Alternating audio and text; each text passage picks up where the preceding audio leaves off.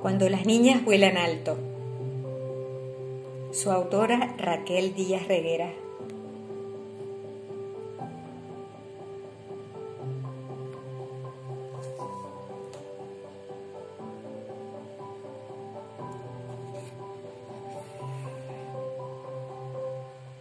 Ellas son tres, pero podrían ser diez o cien o una o todas las niñas del planeta.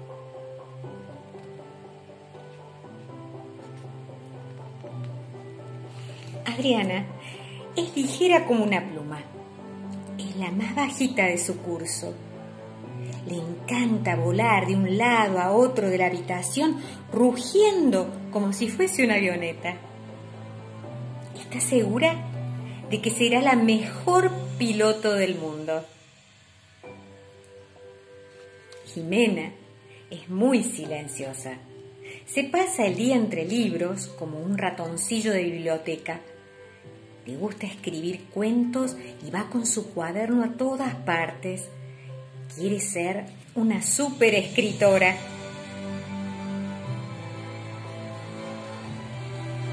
Martina es redondita como el punto de la I.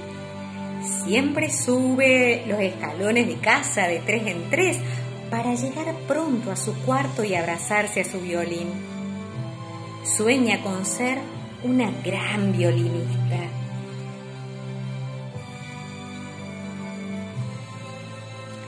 ¿Y quién se ocupa de que no pierdan la ilusión? No sé si habrán oído hablar alguna vez del Señor, si quieres puedes. Él es el encargado de tejer alas unas alas que no se ven, pero que todos los que tienen sueños que cumplir llevan puestas sin saberlo.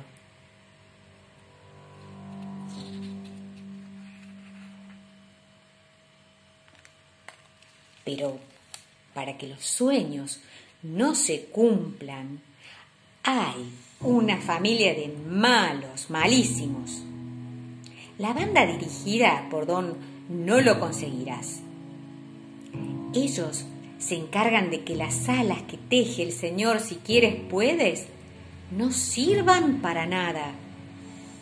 ¿Y cómo conseguir que las niñas no puedan levantar el vuelo a pesar de llevar alas? Pues es fácil. Van poniendo pequeñas piedrecitas en sus bolsillos, en sus zapatos, en sus mochilas, que poco a poco van haciéndolas muy pesadas, demasiado para que puedan volar.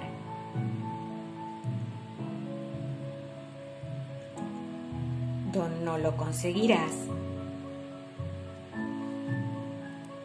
Señor Reflejos, Señor Ita, Señora Belleza Exterior, Señor, desigualdad.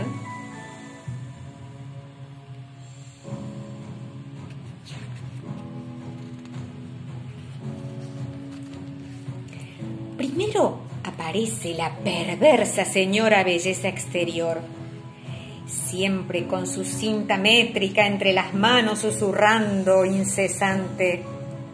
Hay que ser alta y delgada, hay que ser alta y delgada. Las modelos, las niñas de las series, las mamás más guapas, ellas son altas y delgadas.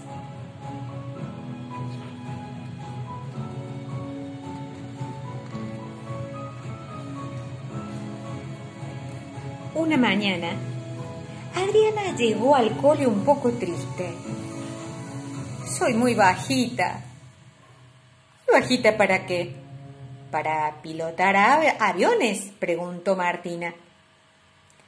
Así que Adriana, para parecer alta, comenzó a caminar de puntillas, pero era muy cansado y desanimada comenzó a creer que era demasiado bajita para cualquier cosa. Martina era más gordita que las niñas de los anuncios lo que para ella empezó a ser todo un problema y el problema pasó a ser una preocupación y la preocupación hizo que las notas de su violín sonaran cada día más desafinadas. Jimena empezó a escribir cuentos en que ellas siempre eran como las protagonistas de los dibujitos que veía en la tele, esbeltas, supermodernas, con melenas interminables y nada más. Que fueran o no inteligentes, intrépidas o soñadoras, le importaba cada vez menos.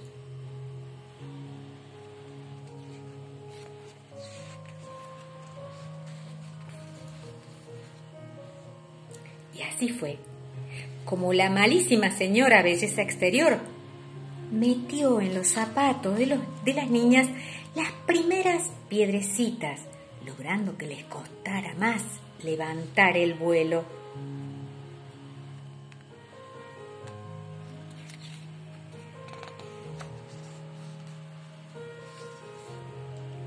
En segundo lugar, siempre se presenta el señor reflejos este pone frente a las niñas unos espejos engañosos que no reflejan su valía, sino lo que él quiere que vean. Y mientras ellas se miran, él insistentemente susurra palabras para herirlas. Gorda, enana, tonta, flacucha, larguirucha, fea, gafotas. Y así fue como, palabrita a palabrita, una detrás de otra, el malísimo señor Reflejos fue metiendo piedras en los bolsillos de las niñas.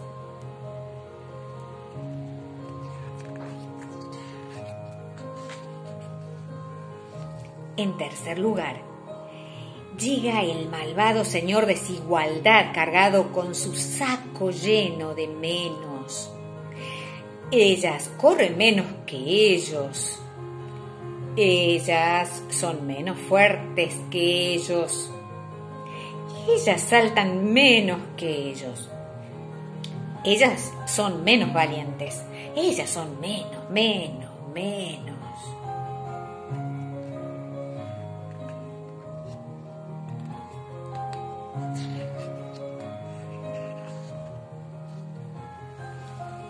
Y en cuarto lugar, aparece la horrible señor. Ita con su saca llena de tienen que ser. Ellas tienen que ser bonitas, ellas tienen que ser princesitas, ellas tienen que ser modositas y guapitas, y simpatiquitas, y un montón de itas más. Y por cada ita otra piedrecita en las mochilas, en los zapatos o en los bolsillos de las niñas.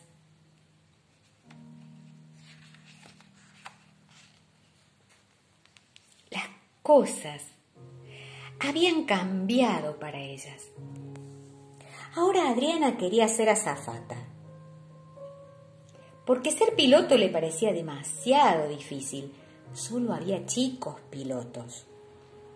Martina a pesar de la insistencia de su madre, había dejado de tocar el violín y solo quería ser delgada.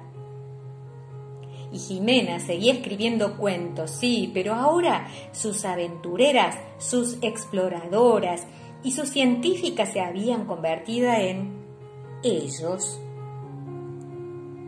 El Señor, si quieres puedes, no sabía qué hacer para que se dieran cuenta de lo que estaba ocurriendo.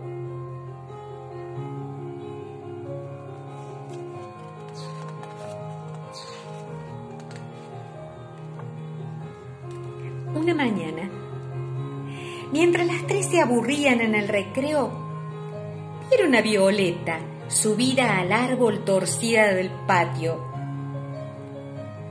Violeta tenía siete un año menos que ella. Y era intrépida, valiente, pecosa, ruidosa, alegre, inteligente y rápida, como un balín. Como ellas eran antes. Colgada boca abajo, desde la rama del árbol gritó, De mayor voy a ser marciana. Pero ¿cómo vas a ser marciana si no eres de Marte? Eso da igual. Si quiero ser marciana, lo seré.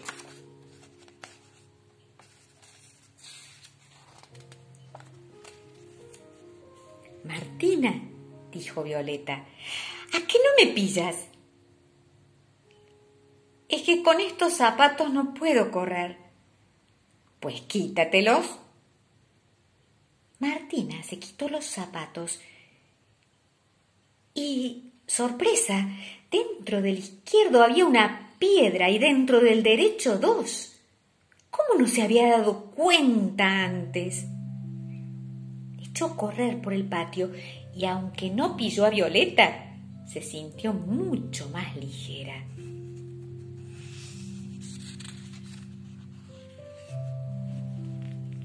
¿A qué no eres capaz de hacer el pino? Violeta a Adriana. Sí, pero si hago el pino se me va a levantar la falda. ¿Y qué? Que a las niñas no se les debe levantar la falda. Ah, ya, excusas.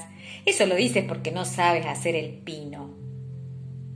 Sí que sé, dijo Adriana. Vas a ver cómo sé. Y al hacer el pino de su bolsillo cayeron varias de las piedras que cargaba.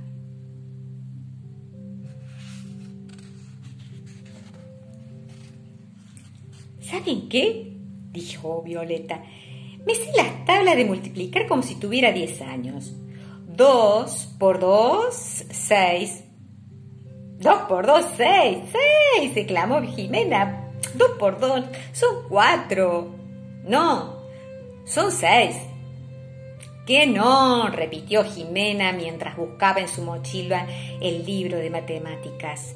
Y lo encontró junto a un montón de piedras que volcó con las de Martina y Adriana.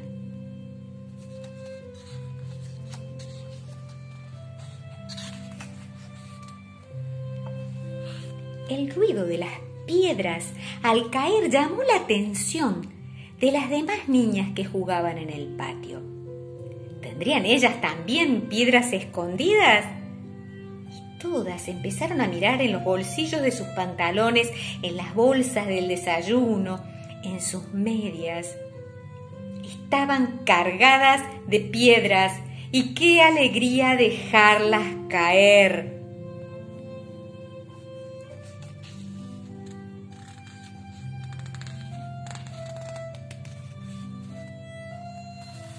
Al juntarlas, todas, se formó una montaña en cuya cima estaban como si hubiesen escalado el Himalaya, ellas tres y Violeta.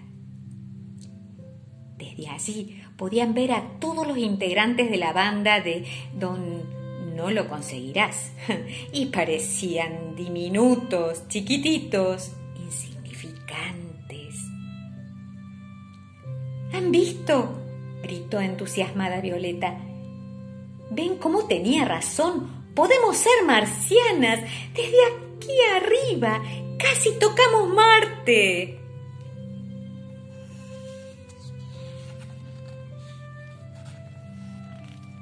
Y es verdad.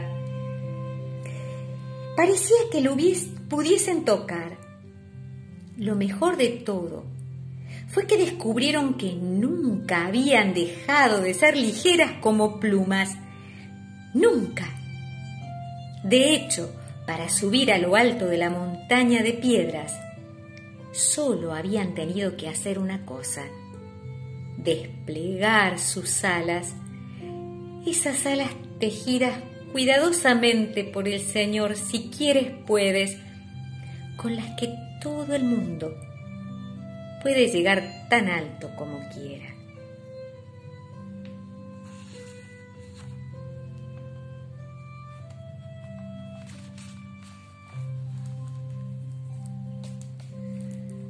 Cuando las niñas vuelan alto.